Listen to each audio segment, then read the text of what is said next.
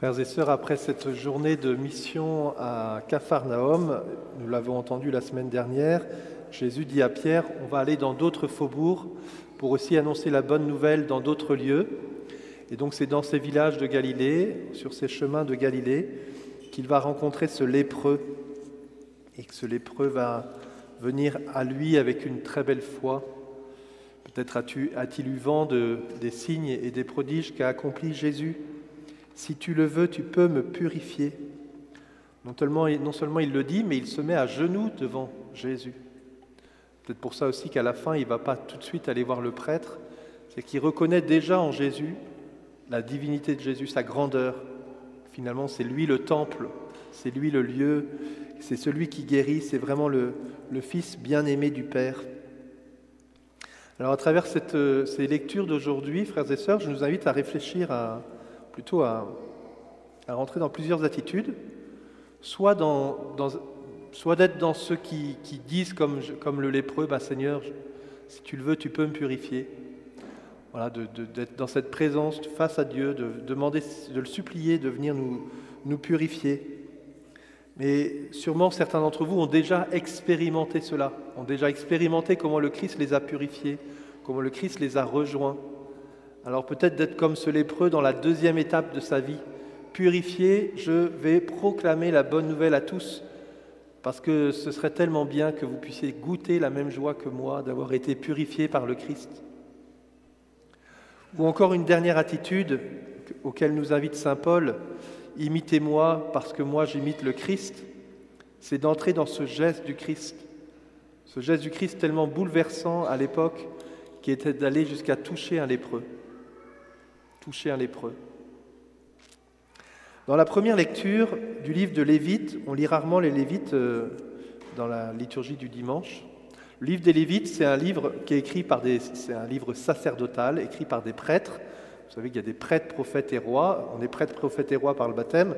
Et dans la société d'Israël, il y a les prêtres, les descendants de la tribu de Lévi, il y a des prophètes qui inspirent des livres, comme le livre du Deutéronome. Juste après le Lévite, il y a le livre du Deutéronome qui est un livre vraiment marqué par toute cette euh, compassion de Dieu, écoute Israël, choisis la vie, toutes ces paroles de vie au milieu des commandements.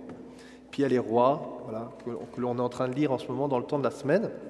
Ce livre de Lévite est très cadré, très légaliste pour le coup, parce que c'est un moment où le peuple est un peu en déportation et qu'il n'a plus de repères, et donc il se donne un cadre très strict pour pouvoir avancer pour se donner des repères. Comment on va être fidèle à Dieu? Comment on va avancer vers Dieu? Et donc il y a toutes ces lois qui se, qui se rajoutent aux dix commandements, à les lois de, nourriture, de, ce que l'on peut manger, du pur et de l'impur, du comportement, du mode de vie en famille.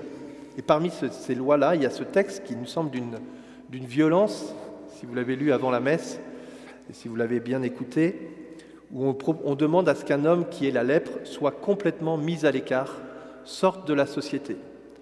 L'intention derrière, c'est que le bien commun est supérieur à la personne. Voyez? Eh bien, en fait, pour le bien commun, parce que la lèpre est une maladie contagieuse, eh bien, on va mettre le lépreux à côté. Il va avoir les cheveux ébouriffés et les vêtements déchirés. Je me suis demandé d'ailleurs si les adolescents qui avaient des pantalons troués et les cheveux en bataille, c'est parce qu'ils avaient la lèpre de temps en temps. Peut-être pas, il y a sûrement une autre idée. Mais en tout cas, ils sont mis à l'écart physiquement, c'est d'une violence. Ils n'ont pas, en fait, ils sont, ils n'ont plus accès au temple, c'est-à-dire qu'ils n'ont plus accès au culte. Ça veut dire qu'ils n'ont plus accès à la société. Il y a un trait, si vous avez vu Bénure, c'est marquant dans le livre de Bénure de voir ces lépreux à l'écart. C'est très bien filmé, d'une violence qui nous atteint en fait. On voit le, le scandale de cela. Et, et justement, ce lépreux va s'approcher de Jésus et Jésus va poser sa main sur lui. Jésus va toucher le lépreux. Et en fait, c'est scandaleux parce que c'est pour ça que Jésus demande à ce qu'il ne dise rien. C'est que Jésus se rend impur. Il est interdit de toucher le lépreux. Parce que sinon, je vais être impur moi-même. Alors ne le dis rien, parce que sinon je ne peux plus circuler. Vous voyez? Et, Saint Paul nous invite à, poser la même, à être comme le Christ, à nous approcher du lépreux et à le toucher. Frères et sœurs, quelles sont les personnes de la société aujourd'hui qu'on met à l'écart? Il n'y a plus de loi qui nous invite à les mettre à l'écart. Alors oui, de temps en temps, il y a, du Covid, alors on, sépare euh, ceux qui sont malades pendant un temps, là, pour, le bien commun, mais ce n'est pas fait pour durer, ça. Quelles sont les situations de, personnes où on se dit profondément, ben, je mets à l'écart? Euh, et, et, comment le Christ, quelle serait l'attitude du Christ par rapport à ces personnes qu'on met à l'écart? Voyez, revisitons ce regard de Jésus.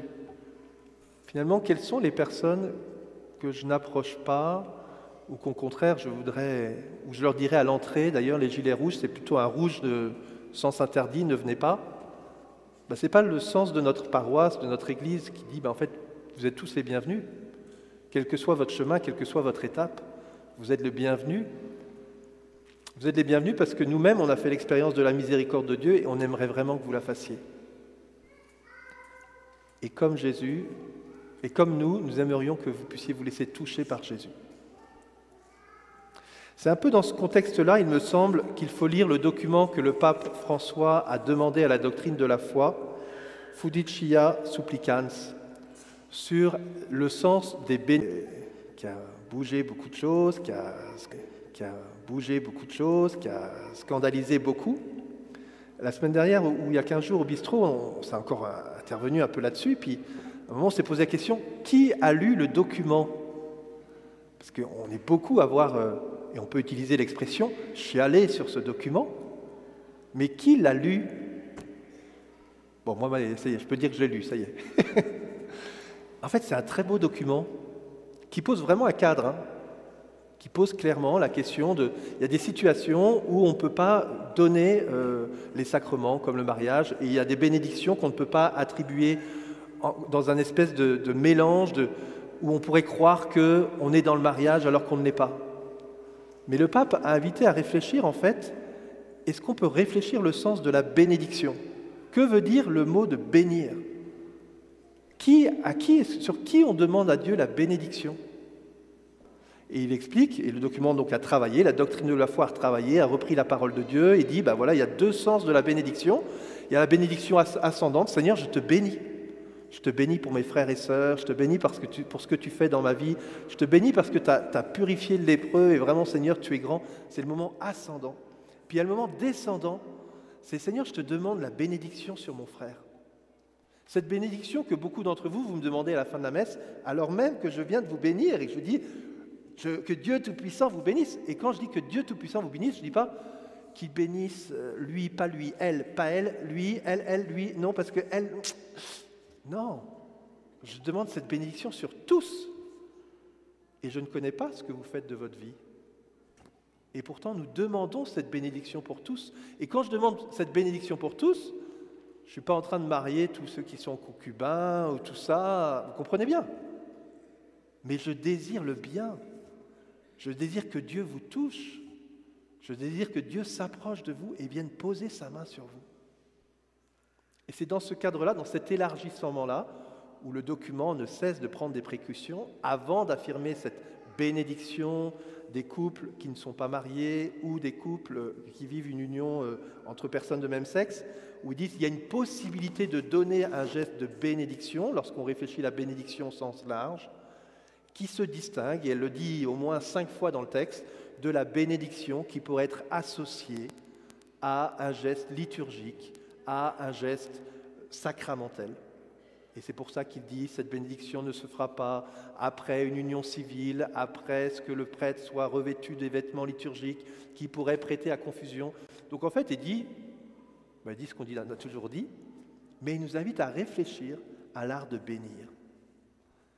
Et frères et sœurs, je nous invite à réfléchir tous ensemble à cet art de bénir. Déjà, j'ai invité les parents à bénir leurs enfants. Déjà le 1er janvier, on a fait le choix de se bénir mutuellement en reprenant cette bénédiction d'Aaron. Que le Seigneur te bénisse et te garde, qu'il fasse briller sur toi son visage. Et cette bénédiction qu'on désire, frères et sœurs, elle est pour tous les hommes. Et à un moment, il dit ça. Il dit on, ne, doit pas refuser une bénédiction à quiconque. Alors je me suis dit, est-ce qu'il y a des personnes à qui je refuserais de bénir? Et je pourrais dire, j'ai des grands criminels des assassins qui se présentent vers moi, des gens qui, veulent la mort, est-ce que je, les bénirais? Bah, Ça dépend dans quel sens. Je ne les bénis pas en disant Je te bénis, mon frère, va faire ton attentat. Non. Seigneur, je te bénis. Je demande que Dieu te bénisse, qu'il touche ton cœur, que tu découvres son amour et que ça transforme, ça transforme ta vie. Frères et sœurs, je pense que la semaine dernière, on en parlait lorsqu'on faisait la rame, mardi matin. On ne mérite pas le ciel. On faisait des efforts, on ramait comme des malades. Puis à quelqu'un dit il faut, faut gagner son ciel. Non, on ne gagne pas son ciel. On le reçoit, le ciel. On le reçoit de Dieu.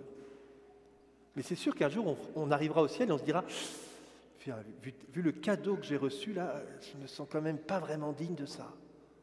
Finalement, je ne me suis peut-être pas bougé tant que ça, j'ai peut-être pas assez vu le cadeau que Dieu m'a fait. Voyez Donc peut-être qu'on sera dans cette attitude-là. Mais comme le lépreux, en fait, je pense qu'on fait tous l'expérience que nous sommes des lépreux. Que oui, Dieu nous a pardonné, et bien des fois, on voit d'autres lèpres qui apparaissent. Et on dit, continue Seigneur, si tu le veux, tu peux me purifier. Continue ton œuvre en moi, transforme-moi. Alors frères et sœurs, pour conclure, j'aimerais vous inviter à réfléchir, et pour aller un peu plus loin, à cette place du témoignage. Tu vas, ce que Jésus propose aux, lépreux, c'est de le ramener dans la société. Va te présenter au prêtre parce que tu es isolé. Je veux que tu reviennes dans la communauté. Et en te présentant au prêtre, en présentant l'offrande, tu vas pouvoir rejoindre, tu vas pouvoir commencer toi aussi à bénir Dieu avec tes frères et sœurs. Et nous voyons cet homme qui part et qui bénit et qui annonce à tout le monde. Frères et sœurs, j'aurais aimé faire cet exercice avec vous, mais là, c'est trop tard. Vous avez gagné, vous avez de la chance de pouvoir ces petits exercices de petits témoignages, pas seulement des grands témoignages qui durent trois heures. Comment en deux minutes, quand vous rencontrez quelqu'un qui est loin de Dieu et qui vous pose la question pourquoi vous venez à la messe ce dimanche? Qu'est-ce que vous lui répondez? Ben Moi, en fait, j'étais lépreux et Jésus m'a touché, il m'a purifié. Pour moi, Dieu était loin dans le ciel, là, et puis tout d'un coup, j'ai découvert qu'il était là, présent, et ça a changé ma vie. Je ne parlais plus à quelqu'un de loin, il était proche, il connaissait ce que je vivais, je pouvais le prier, il me connaissait, et j'ai découvert son amour, et ça a changé ma vie. Alors je retourne à la messe. Vous voyez, frères et sœurs, Jésus ne pouvait plus circuler, il y avait trop de monde qui venait le voir. Ben nous, on a encore de la place. Donc ça veut dire qu'on peut, contrairement à Jésus qui dit tais-toi, moi je vous dis allez-y, parlez, parlez. Et s'il faut qu'on trouve plus large, on trouvera plus large. S'il faudra faire trois messes, on fera trois messes. Mais nous sommes invités à, voir tous ces gens qui ont la lèpre autour de nous. Et nous, on ne les prend pas plus grands que. Qu'est-ce qu'ils sont? Parce qu'on on était dans la même situation, ou on l'est peut-être même encore. Mais on voit comment Dieu nous aide à avancer. Alors oui, comme Saint Paul, dans notre manière de manger, de boire, de vivre, on voudrait que ça resplendisse, que vous puissiez dire, mais, mais osez vous approcher de Jésus, c'est tellement beau. Et que notre carême soit l'occasion pour nous de ben voilà, nous laisser saisir par Jésus, de le toucher, puis d'oser la parole, d'oser ce petit témoignage bref, d'oser dire, mais écoute, je prie pour toi, tu es malade, je vais prier pour toi.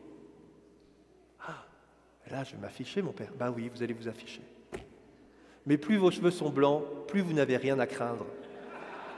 Donc affichez-vous et donnez-vous et donnez Jésus et trouvez cette joie intérieure comme la joie du lépreux, non seulement d'être purifié, mais de permettre à d'autres de vivre cette même grâce. Amen.